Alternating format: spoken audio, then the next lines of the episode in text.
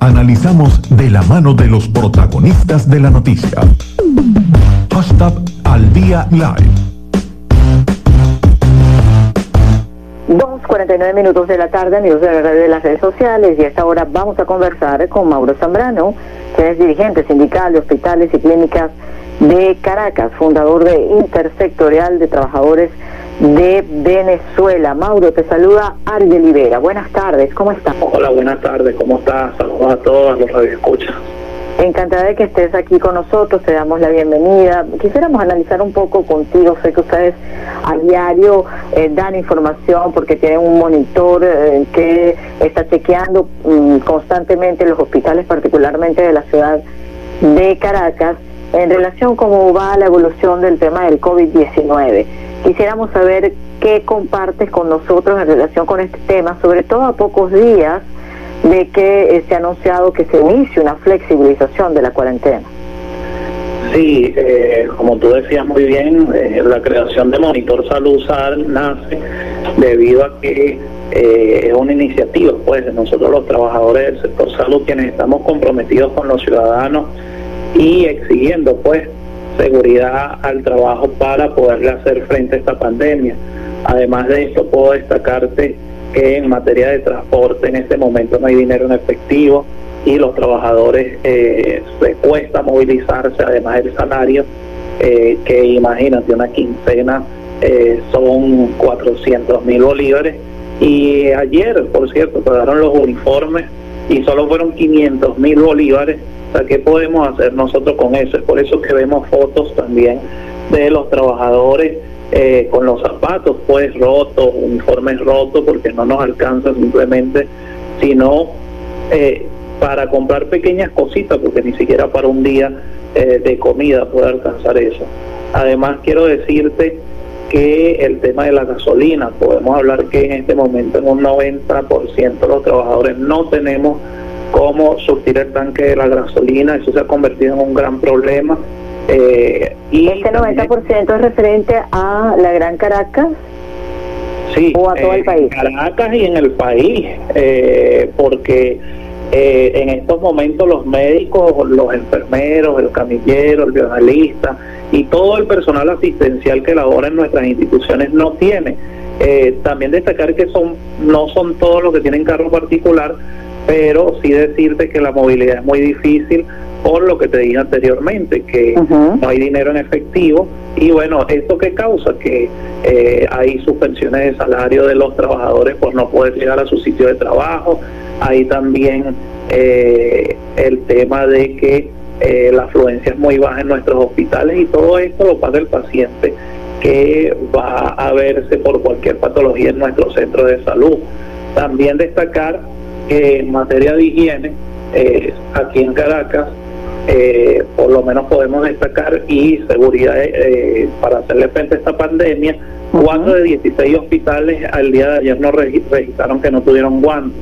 También destacarte que los que tienen guantes, tienen guantes para... ¿Cuáles no tenían guantes, de acuerdo a la información que ustedes manejan? Cuatro hospitales, cuatro hospitales no, no tenían guantes y los no, que tienen... no, no tienes el detalle de cuáles serían, de cuáles fueron esos hospitales. Sí, sí, claro, lo que pasa es que tendría que, eh, ahí esa información detallada la pueden ver en mi Twitter, okay. eh, Mauro Sandiez, y pueden eh, evidenciar pues allí eh, cuáles hospitales no tuvieron guantes. Pero puedo hablarte que hay hospitales incluso centinela, por ejemplo, como el Hospital Algodonal, que, no tienen guantes, eh, el ambulatorio del cementerio, que es un ambulatorio importante, porque nosotros no solo medimos hospitales, sino también ambulatorios, todo lo que tiene que ver con centros de salud. También el ambulatorio Humberto Fernández Morán no contó con guantes.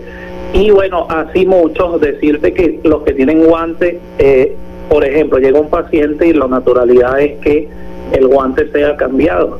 Esto no es así, es un guante por guardia y eh, esto obviamente aumenta el riesgo tanto del paciente como del trabajador. También eh, 6 de 16 hospitales no cuentan con tapabocas y eh, 12 de 16 hospitales rehusan el tapabocas.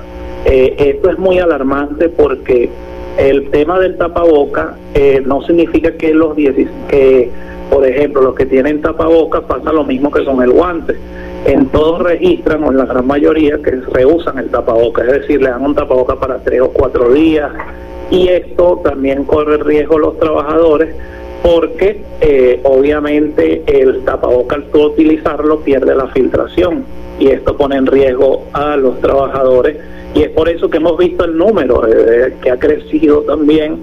Eh, podemos hablar de que hay más de 30 trabajadores a nivel del país que están contagiados y esto pasa por no tener la seguridad higiene para eh, nosotros poder ejercer y hacerle frente a esta pandemia. También decirte que el tema del agua, 5 de 16 centros el día de ayer no tuvieron agua y hay hospitales como el Hospital Oncológico Luis Racetti, Magallanes de Katia, que los que tienen agua simplemente porque son surtidos por cisterna.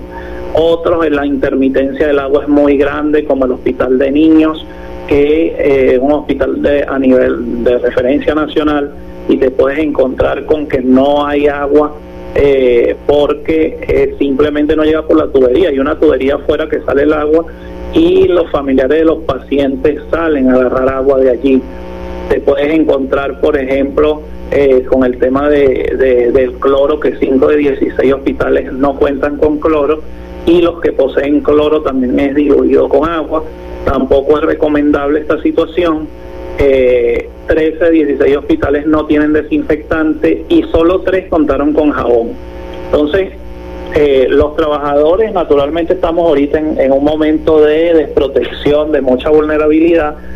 Y bueno, eh, lo lamentable de esto es que ni siquiera hay protección, o sea, no hay respuesta eh, de las autoridades. Es decir, la respuesta que hay y, y lo que ha llegado a nuestro centro de salud ha sido por ayuda humanitaria, ejemplo, la OMS, la OPS pero que nosotros digamos eso lo han estado recibiendo eso sí lo han lo certifican ustedes como trabajadores que sí les ha llegado. Sí eh, no en todos los hospitales de Caracas pero por ejemplo la maternidad Concepción Palacio Hospital Magallanes Clínico Universitario en cuanto a insumos eh, todo lo que tiene que ver con el material de limpieza también han enviado eh, lo cual agradecemos mucho, pero sin embargo nosotros destacamos que la responsabilidad es netamente del Estado. No puede ser que eh, nosotros como trabajadores exigimos y no seamos escuchados eh, prácticamente como que eh, no hay ministro, por decirlo así, porque al tú, ellos saben del monitor, saben lo que vivimos los trabajadores y, y, no buscan solución a los problemas que estamos viviendo los trabajadores y esto, bueno, obviamente ocasiona pues lo que lo que te hablé anteriormente, que bueno, el peligro del paciente, los trabajadores, eh, y baja afluencia al trabajo de los trabajadores. Mauro, nos quedan eh, unos poquitos minutos para concluir, pero me gustaría consultarte acerca particularmente de la situación del COVID-19.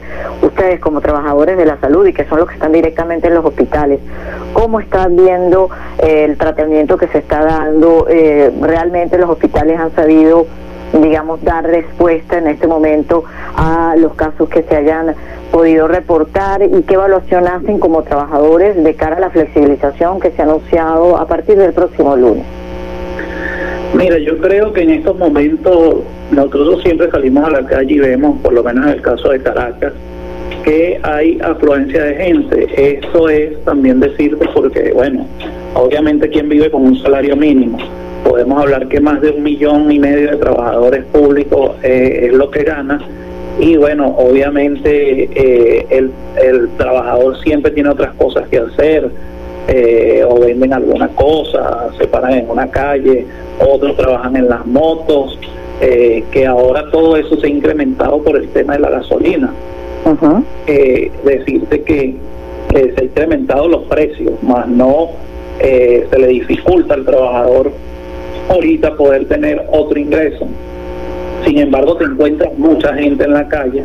Lo único que no hay es carro, pero en las calles de Caracas eh, podemos decir que hay una afluencia bastante grande de personas y bueno, por eso también hemos visto que también ha crecido eh, la cifra en cuanto a, al coronavirus, imagínate, en un porcentaje bastante alto.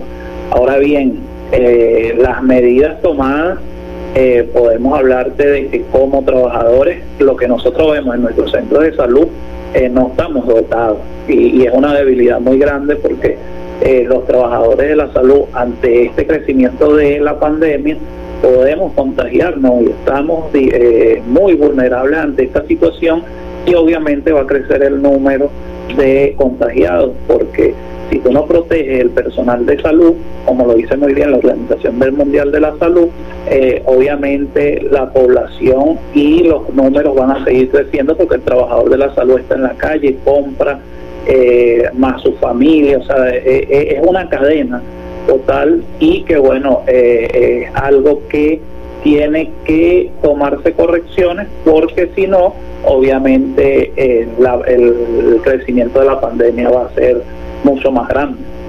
Bueno, Mauro, de verdad que te agradecemos mucho que nos hayas acompañado en la tarde de hoy y hayas compartido la información que manejan desde Monitor Salud. No, gracias a ustedes por la oportunidad. Amigos de No Radio y de las redes sociales, era Mauro Zambrano, dirigente sindical de hospitales y clínicas de Caracas, fundador de INTEX Sectorial de Trabajadores de Venezuela y de Monitor Salud.